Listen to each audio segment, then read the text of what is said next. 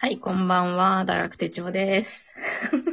喉大丈夫？今なんか、ちょっとぶ、ぶどう焼けしちゃったわ。そうだ電波なのか？今どっちなのか？気になったけど、今のはちょっと、あ、ぶどう焼けしてしちゃったみたいです。すいません。。こんばんは。こんばんは。ちょっとね、打ち合わせがちょっとあったんですよ、長く。この前に。あ、ね、そうだね、そうだね。そう、それちょっと酷使しすぎてしまいました。あ、お喉をね、そうです。お大事にちゃんと保湿してください。保湿しますわ。はあのい。ボーリングのね、あれみたいなやつね。あれ、手を乾燥するやつの逆みたいなやつね。加湿器ね、そろそろそういう時期になってきますから。今日は皆さんにいいお知らせが、お、おお便り。が、あお便りが来ました。マジマジ、えー本当に？ほんとはい。初めてじゃん。はい。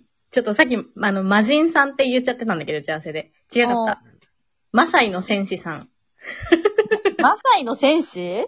はいや。ばいじゃん。え、海外からってことですかね？ね、マサイからアフリカ、アフリカからですかね？はいうんマサイからです。あの、たくさん高く飛ぶといいと言われてる国からです。はいはいはい。元気玉、美味しい棒、一つずついただいてます。ありがとうございます。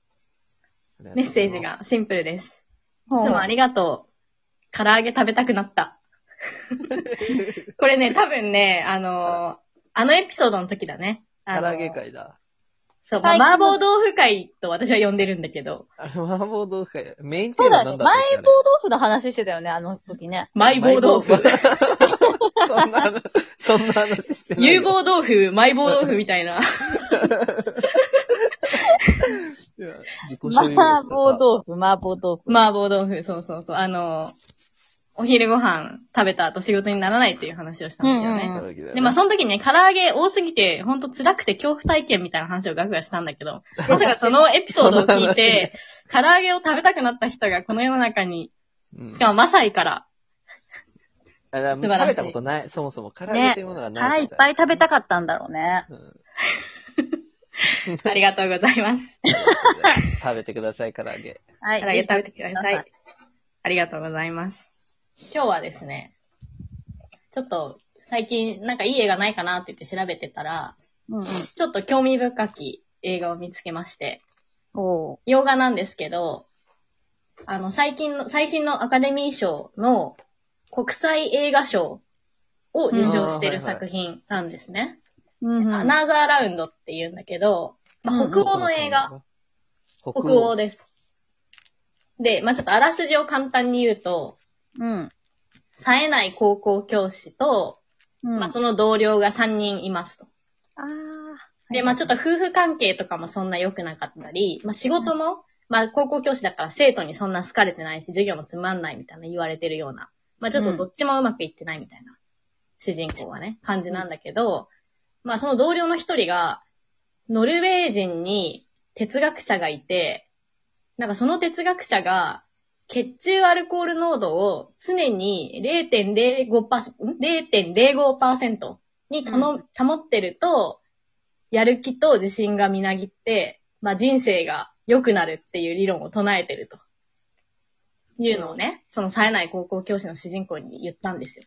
ほじゃあちょっと試してみるかって言って、まあその高校教師の主人公が、まあ0.05%って、ウイスキー多分ちっちゃいショットグラス一杯ぐらいっぽいんだけど、ほうほそれを常に、まあ保つ状態で生活していくと、う。まあなんと、授業も活気に満ち溢れ、生徒たちとも仲良くなり、人気教師になり、家庭もうまくいき、めちゃめちゃいい方向に進むけど、まあ、これを続けていくとどうなるんだろうっていう話。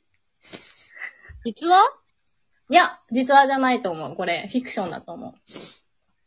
え、その、その、血中アルコール濃度の話は、本当なの科学的に？いや、でも科学者じゃなくて、これ提唱してるの哲学者だからさ。それ哲学者じゃなくて、アルコール中毒者い？や、まあまあそこなんですよ。だからその、それをやっていくと、じゃあまあ、この彼らはどうなるんでしょうっていう、やばそうだな。そう。まあなんだけど、でも確かにさ、ちょっとお酒飲んでるとさ、会話弾むしさ、私たまにさ、なんか飲み会の帰りとかに結構仕事したりするのよ。まあコロナ前だけど。うんうんうん。なんかちょっと冴えてる風な時あって、ちょっとわかるかもしれないって思ったの、このあらすじ見て。うんうんうんうん。え、どう？と思って。あお酒飲んで仕事とか、うん。わかるわかる。なんか、さ、この話、私も誰か、なんかレビューかな？なんか見た時に誰かのレビューで、そう、なんか、昼下がりにビール一杯飲んで仕事した方が意外とはかどるからそういう気持ちわかるみたいなコメントがあって、あまあ、たまにあやるな、私もって思って。一杯ぐらい飲んだ方が、なんか、思考がこうちょっと赤、なんか、スッってなる時ある。そうだよね。うんガクとかもさ、クリエイティブ系の仕事してるけどさ、うんなんか、行き詰まった時に、もう飲んじゃえみたいな、気分転換。なったりしないの？でもあ、あるというか、僕結構、さっきと一緒に飲ん飲んだ後、よほぼ仕事するというか、飲み会終わった後、帰りとかでも、うんまずデスク座ってパソコン開くよね。あ、言ってたね。あそれではか、うん。あ、でも、あるよ。その酔っ払ってないと書けないことというか、ああ、そうだあ。よね。結構その、こう自分でこういう言い方したらあれだけどさ、かなりやっぱ、なんだろう、どちら綺麗なことを言うことも多いからさ、こう長文とか書くときにさ、うん。恥ずかい。しいことというかさ、少し、うんけどはい大切なことみたいなことを書くときは、やっぱちょっと飲んで気分良くなって書いて、次の日見て、何を言ってんだ俺はってなって。じゃあ、まあちょっとあれなんだね。お酒酔って自分にもちょっと酔える状態にそうそうそうそう。しといて、で、まあちょっと深夜のテンションっぽく書いて、朝、あれみたいな。ああ、そうそうそう。よくツイッターでさ、酔っ払った勢いでポエっちゃうこととかあるじゃん。ね ああ私はないけど、あの額はあるかもね世の中の人というかさ、やっぱ深夜テンションで SNS や投稿しちゃダメだとかよく言われるじゃん。言われるね。ううんん。あの状態。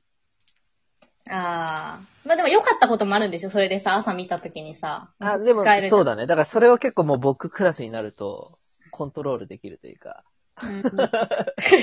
すごいな。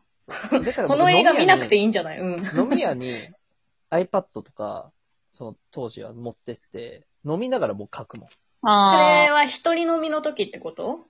そうそうそうそう。やっぱリラックスしてる状態になれるってことなのかね。あとね、僕飲み屋行くとどんどん寂しくなってくるんですよ。その寂しさをつまみに飲む酒が一番うまいなと思ってるんだけど、なんかみんなが周りガヤガヤさ、幸せそうにさ、会話して笑顔で溢れててさ、うん。で、曲とかでちょっとあの、ちょ赤ちょうちん系が好きだからさ、なんかノスタルジックな曲流れててさ、うんなんかこう、いい人生だなって思えてくるんだよ。なんかこへう、もつ焼きはうめえし、酒うめえし、みんな幸せそうだし、なんか、自分の振り人生振り返っても楽しいな。でも俺は今一人なんだな。って思いながらこう飲んで、こう、そんな状態になってくると、もうね、すごいよ、その時の私の文章は。その時の私の私の文章はう、んすごい。ちょっとツイートしてよ、今度。うん。見たいなこの状態の文章見たいよね。そう。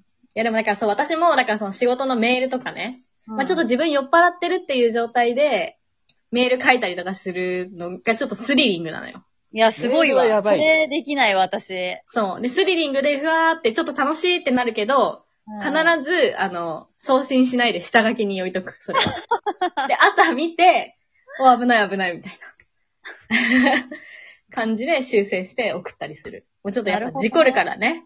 いやー、そうだよね。気が大きくなってしまうね。なんか私の場合、人と会って面してやっぱ言いたいことを今日は言わないといけないとか、なんかあの、の、話さないといけないっていう時に、なんかあのー周りの前会社の先輩でマジでちっちゃいさ、ビールのさ、すごいちっちゃい缶あんの。うんうんうんあるある。コンビニに2段で積まれてるやつでしょ。そうそうそう朝日とかの。うん。そう。ほんとやばいけど、ちょっともうやばいからこれ飲んでから私行くわ、みたいな感じで。へー。そう、一杯飲ん、なビール朝日とか飲んで、あの、商談しに行く先輩とかいたよ。あ、商談もそれで行くんだ。うん。まあ、つ弱い先輩じゃないから、ああの、ー全然わかんないんだけど、やっぱそれを入れたことによって、ちょっと私今、楽しい気分になれるぞ、みたいな、もうなんかもうマインドコントロールだよね。で、プラシーボだね。そうそうそう。プラシーボ的なやつですね。そうそうそうそう。なるほどね。いう人もいたな。だからまあ確かに酒の力を借りるっていうのはね、まあでも仕事じゃなくてもちょっとこうやっぱ砕けた雰囲気にじに自分をさせて、こう言いたいことを言うとかね、なんかあるよね。あるある。あるよ。あれ。あるよね。うん。だから、何の話だっけ？えだからそういう0 0.05%。あー5%の映画話。映画の話そうそう。だからそういう見たいなって思ったわ。うんそう、ちょっと気になるよね。まあ、しかもアカデミー賞を受賞してるってことは、それなりに、うんうん。ねでもなんか社会風刺的な感じのやっぱ要素が入ってんのかな？そう、みたいで、その、まあ、アルコールとの付き合い方、あまあ、多分考えていきましょうという。のが多分、あれなんだろうね。まあ、その、北欧はさ、あの、お酒も16歳ぐらいからもう買えるしさ、そっか、そんなに若いところ、時から買える。そうそう、18歳、16歳から18歳とか多分そういうので買えちゃうし、まあお酒多分日本以上にね、近い存在だから、うんうんうんうん。まあこういうようなね、話が出てくるのかなと。えーだから日本でね、アル、アル中というかアルコールの話ってめちゃくちゃ暗い感じになりそうだけど、これはなんか結構コメディチックな感じするから、ちょっと明るく学べる感がいいね。あるかなと。ちょっと見てみよ。う。うんいや、見てみたいね。グランドシネマサンシャインでやってますよ。あ、そうなんだ。そう。ちょっと見ようと思って。いいね。ちょっとはいまた、見たら感想。そうだね。楽しみです。楽しみです。いや、見てよ。よ。たのたの楽しみです。いや、見てよ。見て、私のレビュー頼りにして。見てよ。レビュー次第です。いやアカデミー会員がいいって言ってんだから。いいのよ。じゃあ、じゃあ、おやすみなさい。